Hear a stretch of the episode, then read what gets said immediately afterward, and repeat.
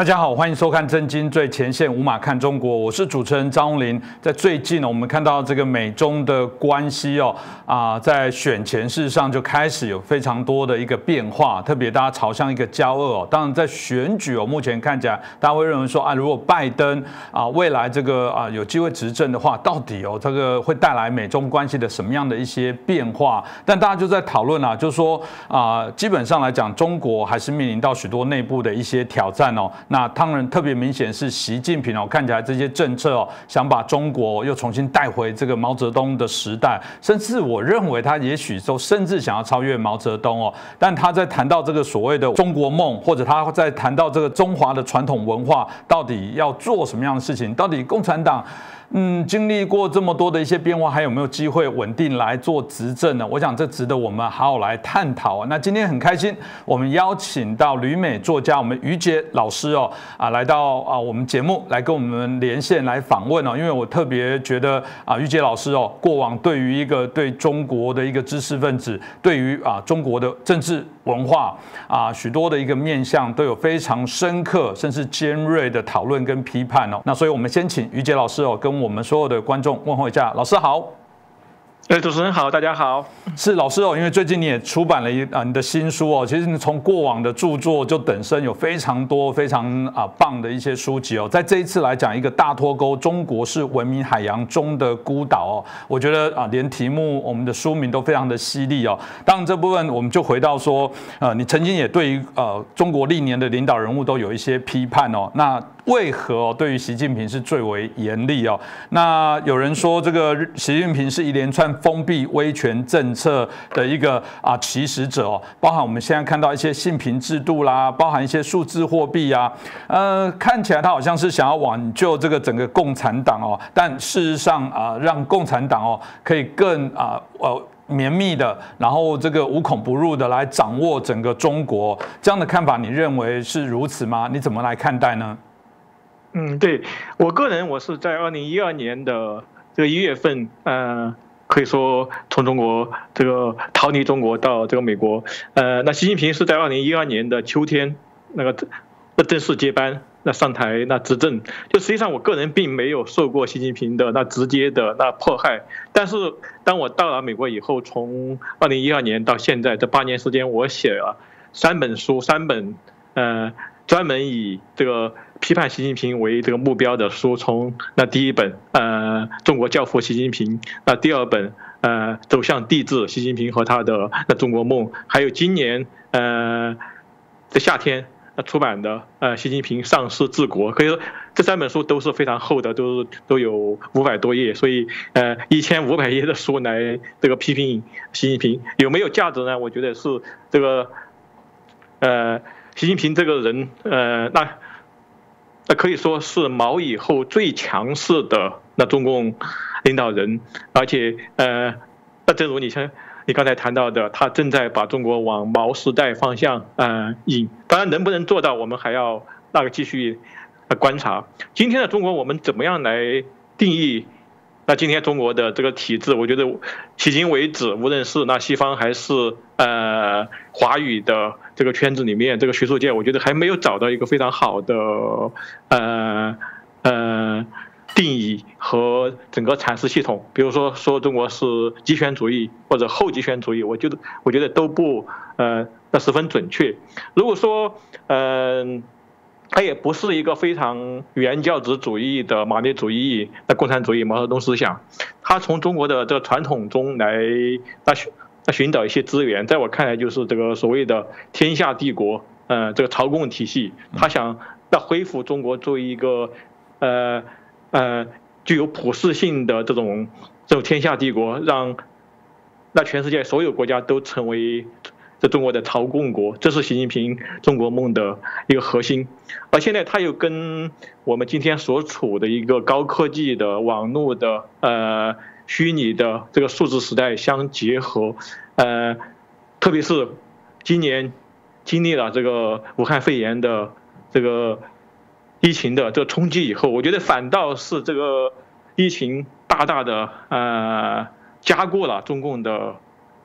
的统治。我跟国内的一些亲友的通话，然后我也看国内的一些的媒体，一些特别是社交媒体上的一些人的的看法，就是大部分的中国这个民众是非常支持中共利用这疫情来对这民众的这控制，他们反而认为中共很成功的控制了这个疫情，比美国、比欧洲、比。这日本比这些西方民主国家控制疫情还要这个成功，他们对中共的这个统治反而是持很正面的看法。比如说现在中国，中国呃所有人都要用这个手机里面要有这个健康码，你要坐这个公交车的系统，你要扫这健康码才能上去。我在前段时间看到中共的中国的电视上有人呃有这个呃。高龄的老先生，他没有手机，没有健康码，结果被从公交车上赶下来。而大部分人对对这样的就肆无忌惮的来践踏呃那公民的基本人权和自由的这样的这做法，大部分人都是非常麻木不仁的。所以在我看来，呃，中共它是这百足之虫，死而不僵，它的这个统治还会维持相当长的一段时间。而习近平的很多。很多作为，他使的呃这种统治，呃呃那个的他的中共的寿命会呃那继续的呃维持，继续的这延长。比如说，他现在把这个呃毛泽东时代呃以后，就后毛时代一直到这习近平上台这这三十年所形成的。呃，体制内的有限度的这些改革的成果，它全部都摧毁掉。他把呃一个呃稍微弱化的这个党，他把它变成把这个党天下变成了习近平个人的专制，变成一个家天下，使中国回到一种呃这皇权专制。比如说，我我的观察和分析有有这样很重要的几个方面，比如说他对党的这改造，对对。中共最高决策层，这个中共中央这个政治局常务委员会，就是就政治局常委，这现在的常委是这个七个人，就是中国最有权势的这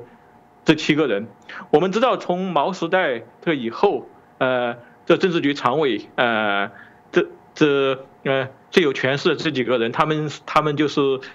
各自负负责一呃。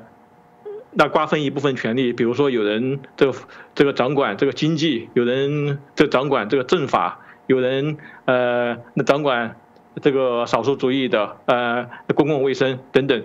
呃，在这胡锦涛时代有一句这个俗话叫这个九龙治水，当时是九个常委，所以这九个人呃他们的权他们的权利是其其实是大致相等的，这总书记的这个权力稍微高一点。但是在这个习近平时代，他把，他把这种寡头共治，呃，这常委那分权，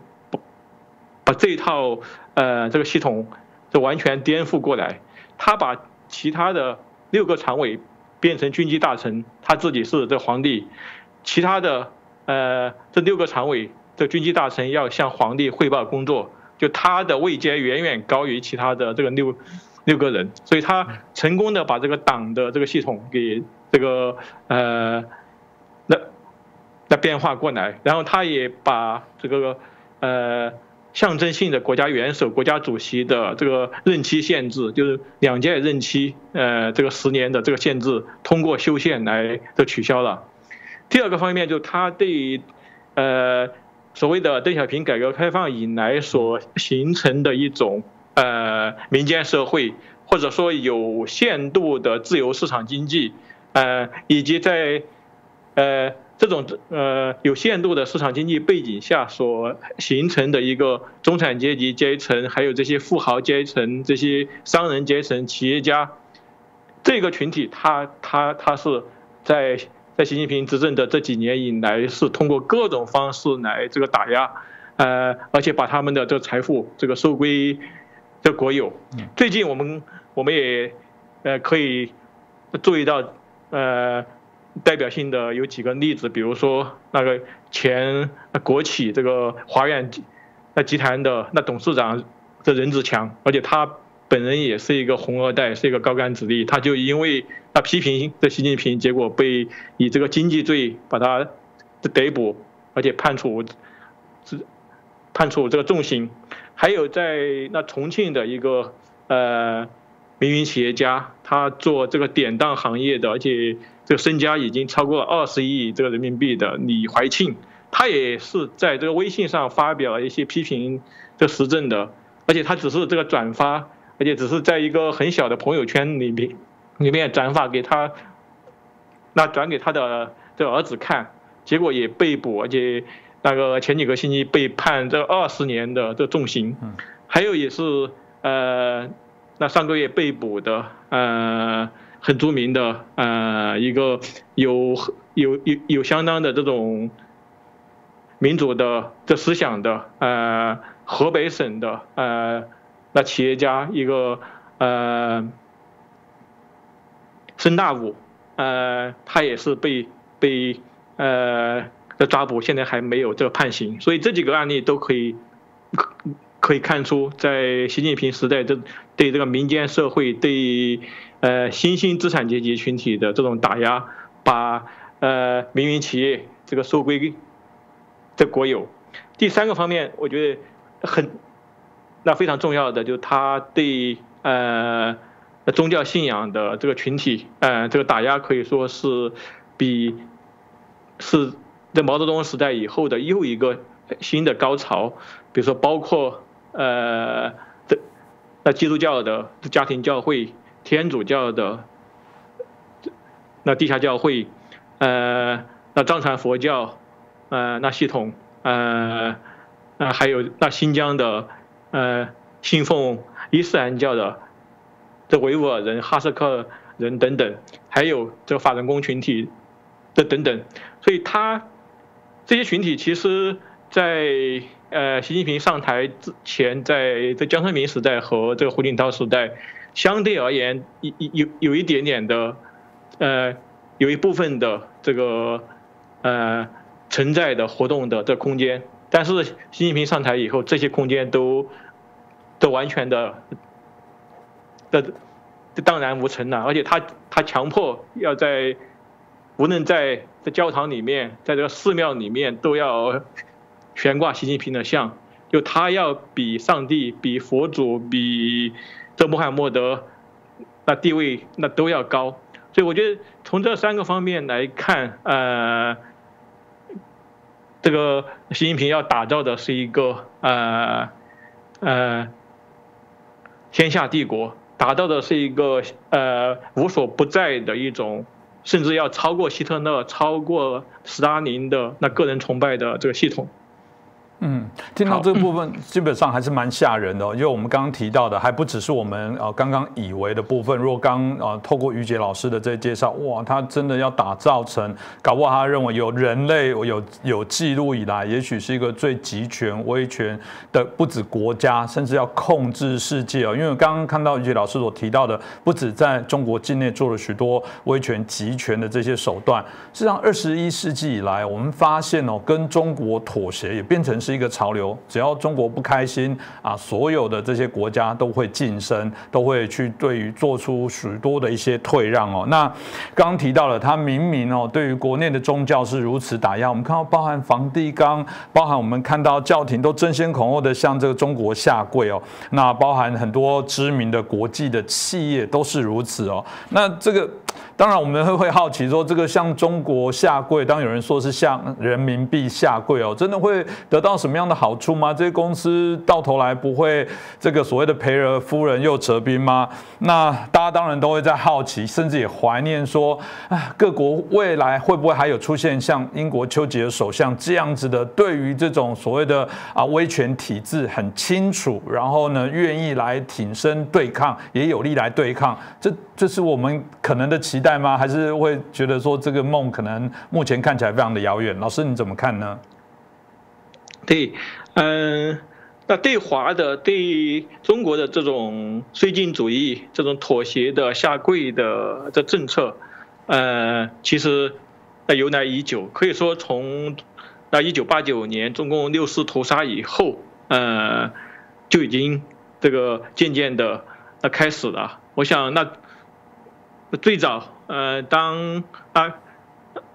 那西方国家对因为这个六四屠杀对中国进行经济制裁的时候，那最早进入到中国去那投资这个赚钱的是这个台湾商人、香港商人。呃，当然我们看到这些年以以来，呃，我们把它这个视野拉长，在在三十年以后来看的话，呃，就是那一批这个台商，呃。那香港商人等等，包括像这日本商人等等，真正的那赚到钱的是那那非常少的一部分。他们当然他们的这种这赚到钱，呃，不是一个在呃西方意义上的自由市场经济下靠他们的智慧产权、靠他们的经营管理来这个赚到钱，而是他们呃来呃讨好那中共。他们来利用中共对中国庞大市场的这个控制，呃，中共分一点呃这个残羹冷炙给他们，让他们来享有某一个领域里面的这个特权，嗯，所以嗯，过去三十年中国的这个崛起，我觉得没有什么呃那神秘那那个高妙的这个地方，我把它概括为有。有这三个原因，第一是大家都是知道中国是这个人口大国，中国有数以亿计的呃从农村到这城市来这个打工的所谓的农民工，这一部分人，嗯，可以说他们是这个现代意义上的这个奴隶劳工，因为他们没有呃不能够成立这个工会，不能够跟这个资方这个谈判，呃，所以。那非常有讽刺意义的是，就是，呃，那中共这个号称以工农这无产阶级为这个呃他们的执政的这根基的呃这个党，却跟西方资本家勾结起来来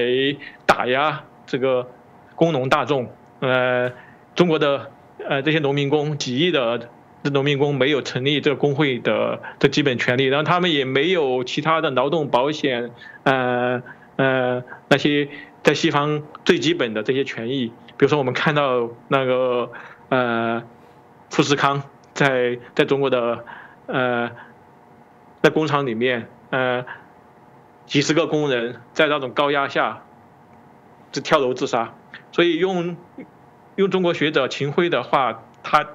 他的一个定义叫低人权的优势。所以那中国人。在这种低人权的这个状况下，反而在这个经济竞争中形成一种这个的优势，因为这种低人权状况下，它的呃它的产品的价格能够压到那最低，呃，所以它的产品能够呃倾销到到全世界。我在美国就看到像沃尔玛这些里面，呃呃，当然最近一两年有所变化，前几年几乎全部都是那中国产的各种这个廉价的的日用品，呃。那第二个方面是对，嗯，能源的一种呃极大的消耗，呃呃，中国自身的这个能源已经这个消耗的这特别多了。这些年来，中国开始向这个全球这扩张这个石油、这个天然气的这个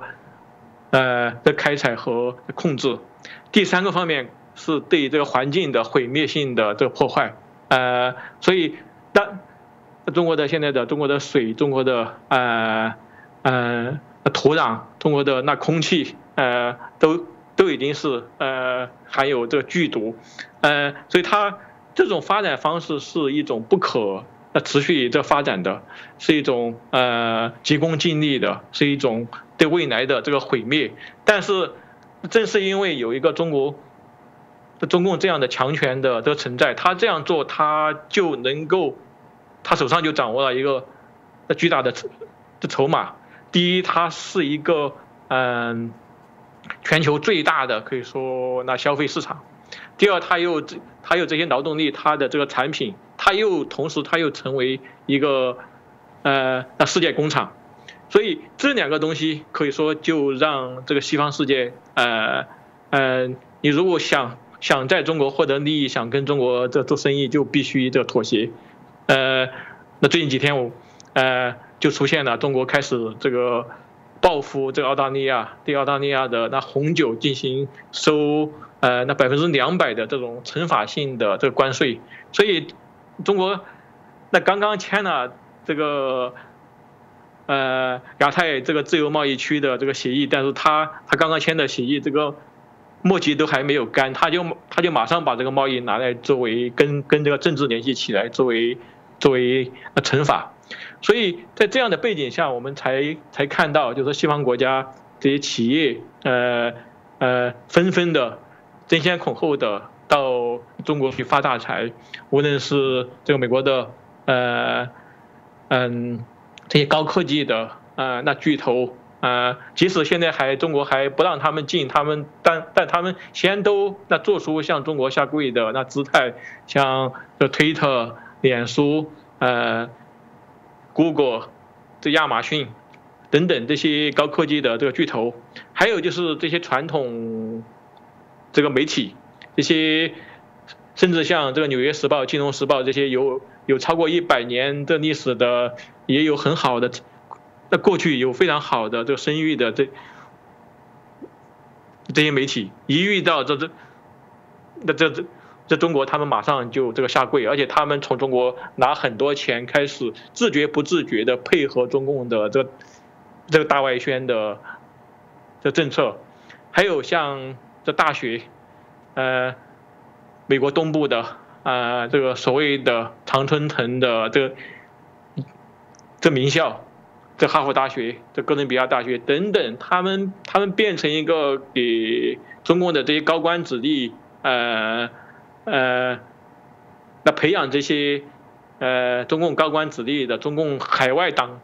那第二可以说是海外第二党校。比如说，哈佛大学里面有习近平的女儿，有那有那个薄熙来的这个的儿子，然后哈佛大学的这些名教授纷纷以能够当他们嗯的这个导师为荣，然后他们就可以到那中国去那享受这红地毯的这个待遇，所以那个学术自由、学术独立这些完全荡然无存。还有像这个美国的这电影业好莱坞，我们也看到那个。前几个月所发生的这个木兰电影的这个争议，就是他居然可以把这个呃新疆的呃集中营这个所谓的再教育营当做他拍片的这个背景，所以我们看到在这种情况在下面要来这个抗衡中国是那非常困难的，呃，但是一个亮点就是最近这几年引来美国。美国川普政府以及川普政府的整个这个这团队里面，那出现了很多可以说有有一点当年的丘吉尔，这在一个至暗时刻挺身来对抗这个德国的希特勒，这纳粹，呃，这样的那风骨呃勇气和这呃的智慧，当然他们能够。那坚持到这个哪一步，下面能够走多远，我们还要那继续观察。是，其实刚延续刚这个于杰老师所提的部分哦，就是说美国大选这次有人说啊，会不会啊接下来哦就是变成是回暖期哦啊会有很多的修复，从此之后可能对于这个中国共产党哦。大家开始又松懈了，又放松了，然后当然原来凝聚的这样的一个气势哦，因此而崩解，还是说不会？可能这股气势有可能还是会继续再做一些延续，也许只是速度的快慢而已。于杰老师你怎么看？嗯，对我在我最近出版的这本新书《大脱钩》中，呃，我把大脱钩呃这个概念，我把它描述成一个呃趋势，呃。一个很大的，我我觉得是一个未未来的一二十年都会那持续的一个趋势。这种脱钩，我觉得是呃，那至少有有这样的几个方面，比如说，那第一个方面是经济上的那脱钩，以中美贸易战为的为的开单，呃，使得那西方国家开始调整这个所谓的那过去三十年所形成的可以说丝丝入扣的。呃呃，这种全球的红色供应链，那开始来的调整，呃，比如说这些在中国设立的这些厂，这个苹果的这个厂，这些这个耐吉这个运动鞋的厂，他们开始来这个呃从中国这撤出去，到印度、到越南、到台湾、到马来西亚、的印尼，甚至到这个南美，这个在墨西哥、这个巴西等等都有。嗯，这个趋势可以说是那非常明显的。呃，有很多那经济学家都那谈到，我生活在美国，我从一个普通的那消费者的这种呃最直接的感受来看，比如说我现在去那超市去买衣服、买这个运动鞋，现在呃跟两三年以前有非常明显的这个差别。两三年以前，我想找一个这个不是中国产的，因为我个人我。我非常不愿意买这个 Made in China 的这个的东西，因为从我一个人权捍卫者的这个角度，我知道有很多这些产品是这些我刚才所谈的奴隶劳工，呃，他们的基本人权被剥夺的情况下生产出来的，所以我不愿意买这样的东西。但是在两三年以前，我要想找一个不是中国产的这产品很困难，但现在我去看，比如说的运动鞋。现在大部分都不是中国产的了，所以这个变化我觉得是非常的明显的。第二个方面的的脱钩是那政治上的的脱钩。那过去我们知道，从从那个克林顿时代，他们重新定义这中美关系是这种呃战略伙伴，或者是有竞争性的的战略伙伴。嗯，但是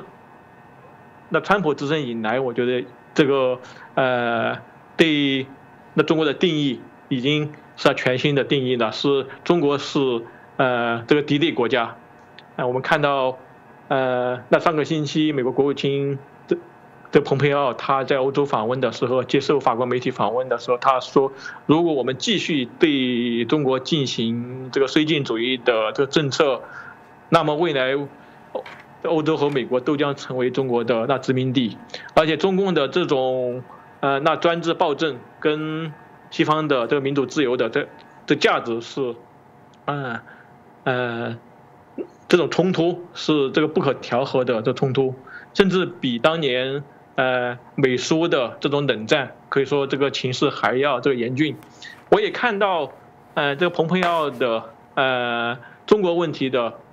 这首席顾问。也是一个华裔的那学者余茂春先生，呃，他他最近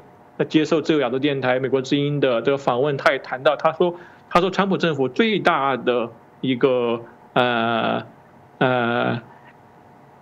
历史性的这个贡献或者攻击，就是对于那中国的这定位，就是把中国已经定位为一个敌一一一个那敌对国家。第三个方面，我们知道就是这个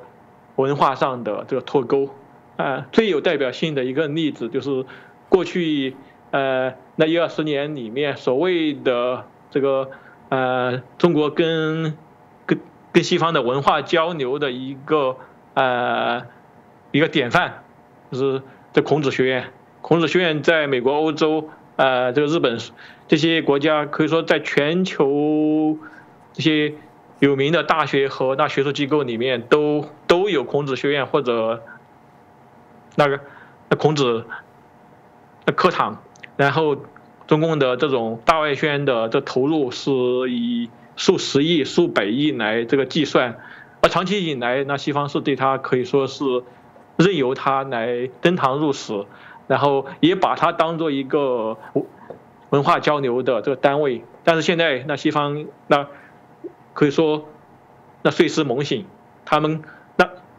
他们看到那孔子学院不是一个文化交流的呃那机构，是一个大外宣的，是一个渗透的，甚至是一个特务的这个间谍的这个情报机构，所以开始最近两年以来，大量的这些西方名校中的孔子学院被这关闭，所以从政治、经济、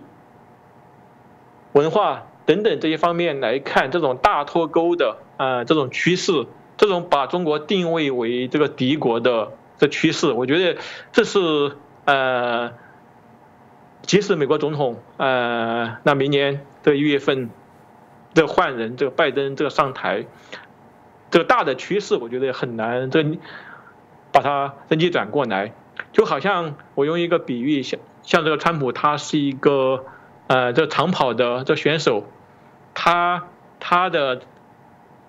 这体力非常好，他跑的那非常快，在过去的这几年里面，他往呃这反对中国的这个方向，他他他已经跑出了那个几公里，这几十公里。呃，那即便这个拜登他是一个比较那绥靖主义的，他要回到要奥巴马时代，我们看到就是拜登现在他呃公布出来的一些他口袋里面的一些他的这个重要的内阁成员，基本上都是奥巴马时代的这个旧朝的这些人马，这个这个重新回来，所以很可能他要。又要往这个奥巴马时代的这些政策来的回调，但是正如我刚才说的，那个川普已经往前面跑了几公里，那几十公里，你要回调，你也要一步一步的往往回走，所以所以有可能就是说，拜就是拜登他他即使他这个上台，他他完成四年的这个任期，不一定能够那回调到这川普刚刚上台的时候，嗯，所以。所以，在我，在我看来，这样的一个大趋势，那不是拜登这一个人或者他背后的这些势力所所能就是完全把他这扭转过来的。所以，那即使是像那基辛杰这样呃典型的这个亲中派，当然他其实也不是真正的这亲中派，他是要到中国去捞好处，要去这个做生意，他的他的家族的这个利益。我们知道，在呃。在薄熙来在垮台前见的最后一个重要的外国客人就是基辛杰，因为他的家族在那重庆有那巨大生意。就连基辛杰这样的人，他也这个叹息说：“他说中美的关系再也不可能回到那过去去。”呃，所以在这点上，我还是持比较乐观的这态度，就是呃。就是拜登，虽然我对他没有任何的的信心，呃，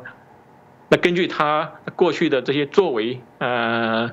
我个人觉得他是一个非常糟糕的这个政客。但是，呃，他要让那中美之间的这种关系回到在奥巴马时代，我觉得以他的和他他的背后的这些势力的这个能力，我觉得也也很难做到了。嗯，是我想透过我们这个于杰老师这样说啊，真的会非常有感触哦。当然，至少然后我看起来、听起来是啊，我觉得未来对于中国呃，认为它是对于所谓的美国或者全世界有敌意这样的状况，我想会持续来做发酵哦。毕竟啊，我觉得邪不胜正哦，许多的事情慢慢我们都可以看到各国啊，逐步有一些比较啊。脑袋清楚的人哦，开始做一些觉醒哦。当然，回到我们这个于杰老师哦，因为毕竟您啊，当时这个不得不离开中国，我相信这种感触一定非常的大哦。那很多人会觉得说啊，你都已经在美国入美国籍，应该就好好的这个享受啊。但你其实都一直到目前为止都还坚持着啊，想办法要来改变中国，让中国啊这种所谓对于啊集权中国的部分来做一些相对应的唾弃哦，以至于到现在你也出了这本大。脱钩啊啊！提到了这个中国是文明海洋中的孤岛。那当然啊，我我比较好奇说，现在啊，整个在海外的部分啊，您所知道的部分，这些海外华人到底在这一波或者在目前的这些状况，他们到底处于怎样的一些啊状况哦？那他到底大家对于未来哦，这这段期间的这样的发展，你有没有感受到或看到一些趋势的一些发展？他们有特别想要做什么？包含您这边会觉得该怎么做，或者有哪些的？一些呼吁呢？对我个人把中国看作是这个文明海洋中的孤岛，而且我自己对对那个自己的一个身份定位，我在跟脸书的那自己的在介绍中，我说我是这个美国公民，呃，我然后我那最重要的事情对我来说是要那捍卫这美国，然后是要这个解构那中国。同时，那最近几年，我我也常常到这个台湾来访问，我的很多著作都在台湾的出版，呃，所以那台湾是呃那个整个华语的这个世界里面唯一的有出版自由的这个地方。那前几年我的书还可以在这个香港出版，最近这几年香港情势的这个急剧恶化，现在台湾变成这唯一的地方，所以我也要来捍卫台湾的这个已经取得的民主自由的呃这些价值。嗯，所以这是我的我的三个很那很重要的我要做的这个事情。嗯，因为呃来那捍卫。呃，这美国的国家安全和这个美国的价的价值，跟那改变中国，我觉得它是一枚硬币的这个两面。呃，因为今天的中国，它已经深深的切入到呃这全球化的这个系统中，它跟这冷战时代的这个苏俄是不一样。冷战时代的苏俄，正如丘吉尔说，有一个铁幕已经在降下来，所以苏苏俄是被挡在这个铁幕的这后面。当然，如果是作为一个这苏联人或者苏联的知识分子，他在这苏联共产党的这个暴政下，他是很痛苦的。但是，呃，坦率的说，那当时作为一个，如果你如果你是一个这个西方的这公民的话，你不一定会切身的这感受到这个苏俄的这个压力和迫害。当然有这种真的这种冷战时代，大家对发生这个用这个核武器发。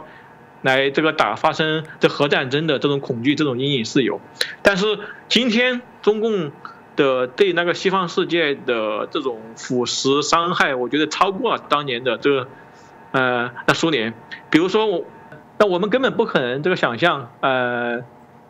像现在那今天美国的这些好莱坞的大片，他们在这个上映前，他们会首先的邀请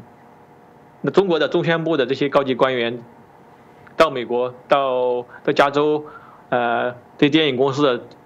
的总部来这个审查电影，你能够想象到，这个冷战时代他们会美国人会请这个苏联的这宣传部的官员到美国来对好莱坞的电影进行那审查吗？而现在我我在我美国的家中，我买买一份《纽约时报》或者《华盛顿邮报》，我常常会在里面看到加的几份这个英文的跟跟他的这个正文，呃。一模一样的这个中国观察有有四个版面，那那就是这个中共的这个大外宣，他们给《纽约时报》给《华盛顿邮报》每年数百万美，呃这个美元，让让他们把中国的这些些宣传资料那放在里面。比如说，我就看到有一次这中国观观察一篇文章，就写这个西藏的人民生活怎么这个幸福，里面一有占了半个版面的一张大照片，就是。这西藏的这些这些和尚、这些僧侣，他们拿着苹果手机在那里很开心的在讲话。你能够想象到这个冷战时代，就是说苏联可以把他们的报纸，呃，这放在这个《纽约时报》、在《华盛顿的邮报》里面吗？呃，所以当年苏联都不能够做到的这些事情，那中共成功的在西方的这心脏这地带已经做到了。嗯，所以，嗯，我记得在。呃，二零一一年，在那习近平还没有成为那最高领袖，还是国家副主席的时候，他他到这个墨西哥访问，他在中共驻这个墨西哥使馆里面，他他他曾经在讲话说，他说你们这个西方来对我们中国的这个人权状况这个批评指手画脚，你们是这吃饱饭了没事干，呃，我们又没有。这输出，这个中国革命又没有来，呃，这破坏你们，你们为什么要来这个，这干涉我们？他，嗯，当然，就说今天中国没有像这毛泽东时代那样，那，输出这个革命，去来鼓动这些各国家的这些造反，但是他这背后他来输出所谓的中国模式，而这个中国模式是跟普世价值，呃。那完全背道而驰、针锋相对的，呃，那所谓的普世价值，我想就是从当年英国的大宪章到美国的独立宣言、美国宪法、法国的呃法国大革命中的法国的这人权宣言，一然后到今天这联合国的人权宪宪章，以及整个呃第二次世界大战以后美国和这个西方的民主国家，他们建立的一整套的战后的国际政治经济这个秩序，呃，这些东西当然前些年中国可以说搭便车来这个利用，现在它不仅要利用，还要这个破坏。比如说中国在这个南海的这个扩张，呃，把南海呃这些岛屿，然后呃军事化的来这个处理，呃，它如果是一个呃正常的国家，呃文明的国家，那他就应该接受呃他已经的签字的这个海牙国际呃这海事这个法庭的。这裁决，其他的周边国家提出对对中国的这些行为提出这控告的时候，但是我们看到中国外交部的发言人非常蛮横的这个说说你们的判决，海牙这国际这海事法庭的判决是这一张废纸，所以嗯，我想我们来对抗这样一种可以说呃比比当年这个纳粹德国。呃，法西斯的，那意大利军国主义的，那日本，呃，共产极权主义的这个苏联，可以说比比二十世纪的这些邪恶势力还要还要更加邪恶的这样的这个这力量的时候，我也希望来来来参与到这种的抗争之中。但是我我从我离开呃中国到美国生活，现在差不多九年时间。呃，据我的这观察，就是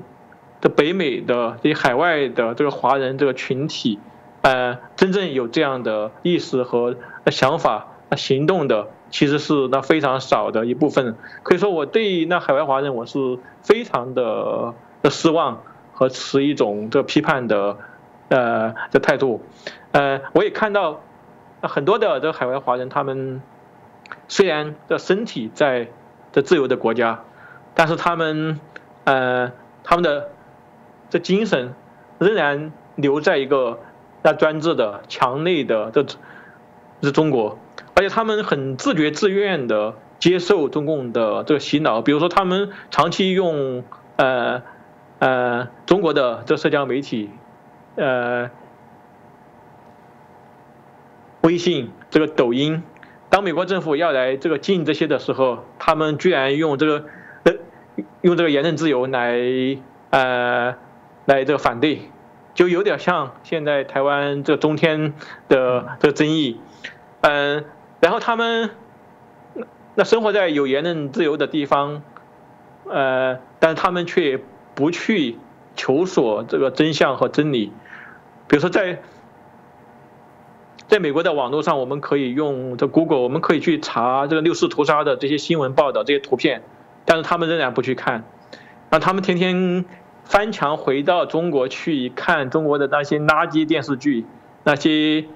宫廷戏。当然，我也知道这些宫廷戏在台湾好像也很受欢迎。嗯，这种自愿被这个自愿的被中共的宣传机构这个洗脑，我觉得是很可悲的。那然后第二个方面，我想就在就是这个利益了，跟我刚才所那谈到的这些西方西方大公司。这个大学、这个媒体，他们要在中国有利益一样，这海外华人也是跟，更是在中国有有千丝万缕的这些利益的这个关系。比如说，那那中共的一个很重要的人才的呃这个吸纳的这个计划，所谓的这个千人计划，这个二零二五五等等这些，他们就以重点来那针对这些海外华人中的这些。有成就的，呃，在专业上有呃有发明的这些大，这大学的这个教授、那科学家、这学者，他们就这些人很多人都已经成为这个美这个美国公民了，但他们却呃盗窃这个美国的这个那智慧产权，来危害美国的国家安全、国家利益，把这些东西呃。呃，出卖到那中国去参加中中国的这种千人呃的计划等等，然后我还发现这种在海外华人圈子里面的这种特务的这横行，中共的这种各种的渗透，所以我非常能够那理解前几个月美国政府淡然下令那关闭中共驻这个德州休斯顿的那总领馆，而且呃，那美国政府的这个高几位高级官员他们都直截了当的说，这个休斯顿的总领馆已经成为一个间谍的这个的基地，所以我这也是我在在美国跟跟海外华人那接触的这过程中，我的那亲身的感的感受这种。呃，只要是稍有规模的这这些同学会、同乡会、商会，甚至连这个教会，都被呃深深的这渗透，大量的特务在里面呃这横行，来来这个控制。所以我觉得我们要来跟跟这样的现象来这个抗争。呃，所以我非常喜欢一位。这华裔的这作家，这小说家，这哈金，他在他的一篇这个写这个海外华人的这长篇小说《自由生活》里面，呃，他写到的这一段话。所以，那正如他这本书的这个书名《自由生活》，他就希望已经到了自由世界的这些海外华人能够真正过上这自由生活。但是他却发现很多这些海外华人，他用了一个比喻，他说，很多人就像这个风筝一样。好像这个在天上自由的飞翔，但是却有一根线被别人在这个手上牵着，这根线牵这根线的就是中共，呃，所以这个比喻我觉得非常那形象，可以说那说出了百分之九十九点九的这海外华人的真实的生活这个状况，所以呃，我觉得第一步是让我们自己能够成为呃独立的这个自由的人。呃，来，然后我们来，呃，利用我们在在海外的这种呃自由的呃这种环境，来想一想，我们能够为呃这个解构中国，呃，能够为让中国走向这个民主自由，能够做一些什么样的的工作和努力？